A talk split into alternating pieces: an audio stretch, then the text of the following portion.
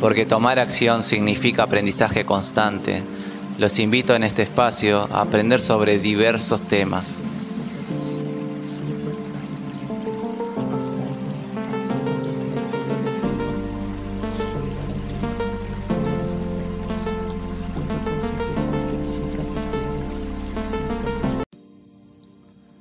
En este capítulo vamos a hablar sobre nueve estudios respecto a la seducción científicamente comprobados. ¿Cuántas veces han escuchado hombres que dicen nadie entiende a las mujeres?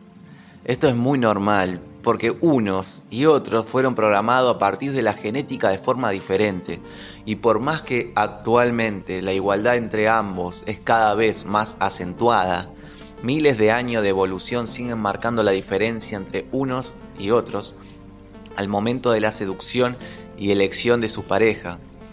Estos son estudios llevados a cabo por diferentes científicos con el fin de poder encontrar la respuesta a esa clave tan difícil de encontrar. Cómo seducir o interesar a una persona del sexo opuesto. Se han hecho muchos estudios sobre el tema, pero cabe aclarar que nadie ha encontrado la fórmula mágica si bien existen muchos gurús de la seducción con cursos y libros. Así que vayamos a los consejos. El primero es polariza y reinarás. No pretendas gustarle a todos, es imposible. Christian Ruder es el dueño de la aplicación de citas OkCupid y realizó muchísimos experimentos para medir la atracción. En uno de ellos, pidió a un grupo de hombres que califiquen a un grupo de mujeres según el grado de atractivo del 1 al 10. ¿Qué perfil de mujer tendrá más conversaciones e invitaciones a citas? ¿El de una mujer cuyo promedio es de 5,5 porque todos los hombres le dan ese puntaje? ¿O el de una mujer cuyo promedio es 5,5 porque algunos le puntúan con 10 y otras con 1? Un ejemplo de promedio de 5,5 como resultado de muchos 10 y muchos unos podría ser una foto tuya haciendo el ridículo y mostrando naturalmente esos rollitos que te bancas tener. ¿El resultado?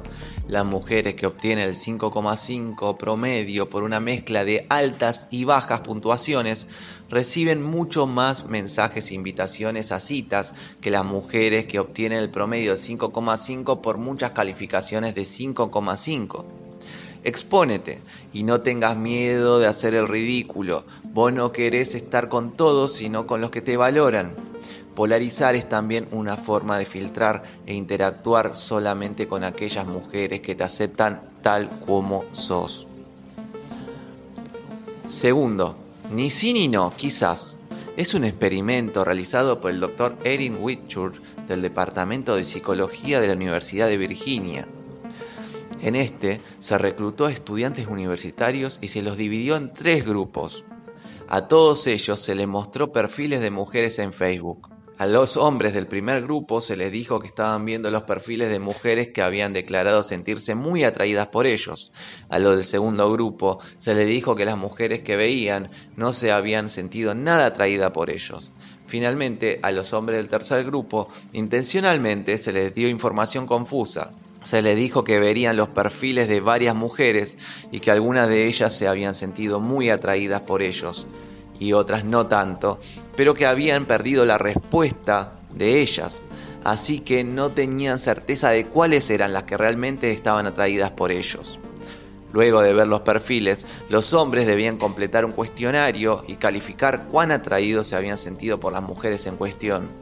El resultado, lo que más atracción generó, no es el interés ni el desinterés declarado, sino la duda. La incertidumbre incrementa la atracción.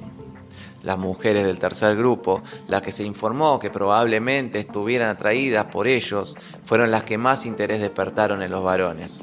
En conclusión, lucir demasiado accesible puede perder la gracia en el proceso de seducción, pero parecer imposible puede provocar una rendición antes de tiempo, o sea, vale el viejo y mal querido histeriqueo, nos guste o no. Tercer punto, extrañar es amar.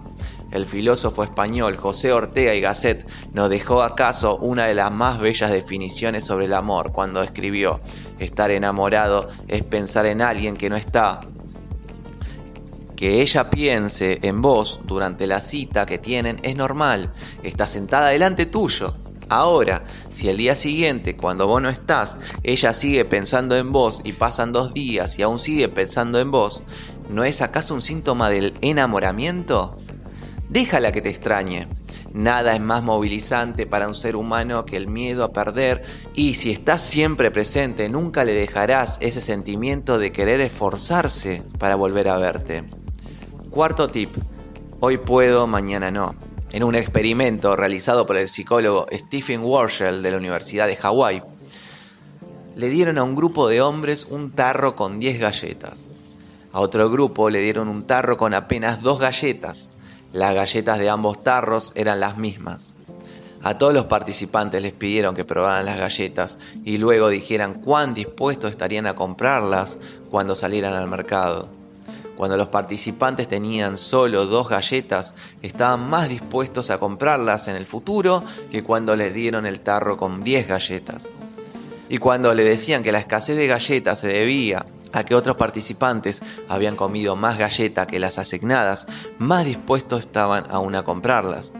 La conclusión del autor fue que esto indicaría que apreciamos lo que escasea y es difícil de conseguir, sobre todo si otros lo desean. ¿Cómo se aplica esto a la seducción? Por ejemplo, si ella te pregunta, ¿nos vemos el jueves o el viernes? Por más que tenga la agenda más vacía que Macri en cuarentena, elegí un día y decirle algo así como, el jueves mejor porque el viernes lo tengo súper complicado. Y seguro va a valorar mucho más ese encuentro que si le contestas, puedo cualquiera de los dos días. Sí, otra vez el histeriqueo. Disculpen, pero es información, no opinión. Quinto tip, seis sonrisas para enamorar. Los psicólogos Deborah Walsh y Jay Hewitt de la Universidad de Missouri estudiaron el efecto de la mirada y la sonrisa en el cortejo mujer-hombre. En el experimento titulado El efecto del contacto visual en un bar, descubrieron que los hombres necesitan una gran cantidad de invitaciones no verbales antes de acercarse a una mujer desconocida. En el estudio instruyeron a un grupo de mujeres para que hagan contacto visual con hombres en un bar. Una vez que establecían el contacto visual debían sonreír o mirar hacia abajo. Luego se registró si los hombres se acercaban a ella o no. Cuando se establecía el contacto visual una sola vez, apenas un 5% de los hombres se acercaron. Cuando el contacto visual fue repetido pero sin sonrisa, un 20% de los hombres se acercaron a hablar a la mujer. El comportamiento de acercamiento más alto del 60% fue cuando la mujer miró y sonrió repetidamente al hombre un mínimo de 6 veces. Es decir, que para lograr efectividad en su invitación al cortejo, la mujer debería mirar y sonreír al hombre al menos 6 veces en un lapso breve de tiempo. En la situación de control, cuando la mujer no envió ninguna señal en absoluto, ningún hombre en el bar se acercó. Esto nos deja la enseñanza de que cuando el hombre es más hábil y toma más riesgo en poder entender la comunicación no verbal en una mujer, más adelantado estará respecto a otros hombres. Sexto tip. Cuando tus amigos hablan de vos, no hace falta conocer a una persona en profundidad para saber si nos caerá bien o no. A veces basta escucharla hablar sobre sus amistades para comenzar a valorarla positiva o negativamente, según corresponda. Los psicólogos Sokrowski, Carlston, Mike Crawford de la Universidad de Illinois investigaron este fenómeno al que denominaron transferencia de rasgos espontánea. Los científicos realizaron el siguiente experimento. Hicieron que un grupo de participantes asistan a un video de un actor o actriz hablando de un amigo supuestamente cercano. Las declaraciones fueron diseñadas para resaltar rasgos positivos o negativos según el caso. Algunas declaraciones negativas fueron, por ejemplo, mi amiga odia a los animales. Hoy camino al trabajo, un cachorro se le cruzó en medio y ella lo pateó fuera de su camino a pesar de que los participantes sabían que su interlocutor estaba hablando de otra persona, atribuyen sistemáticamente los rasgos negativos y positivos a quien los narraba. Existe un dicho popular que postula que somos el promedio de las personas que nos rodean.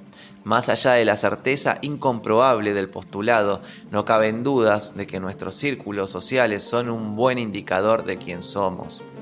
Hablar mal de un amigo es muy parecido a hablar mal de uno mismo. Al fin y al cabo, a los amigos se los elige. Por eso siempre habla bien de tus amigos y sus valores son tu mejor reflejo. Séptimo tip, toma la iniciativa.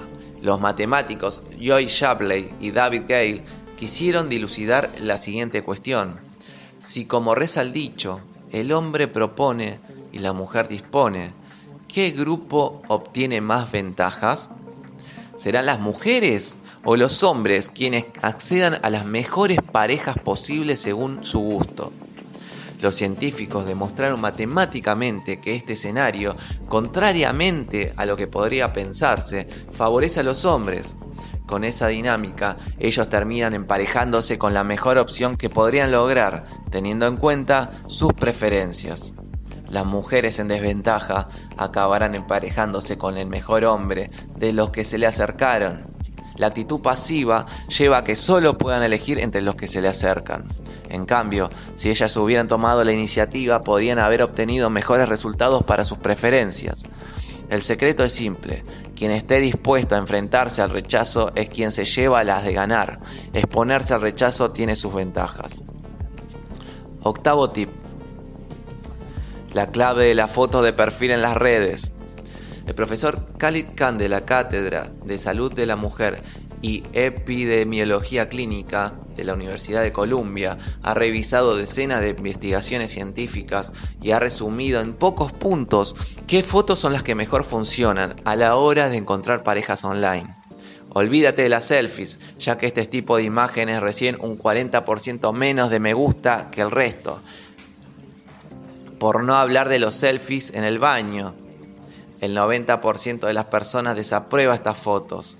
Otra cuestión curiosa es que a pesar de que solo el 3% de las imágenes que se suben son en blanco y negro, estas tienen el 106% más de oportunidades de recibir likes que si son en color.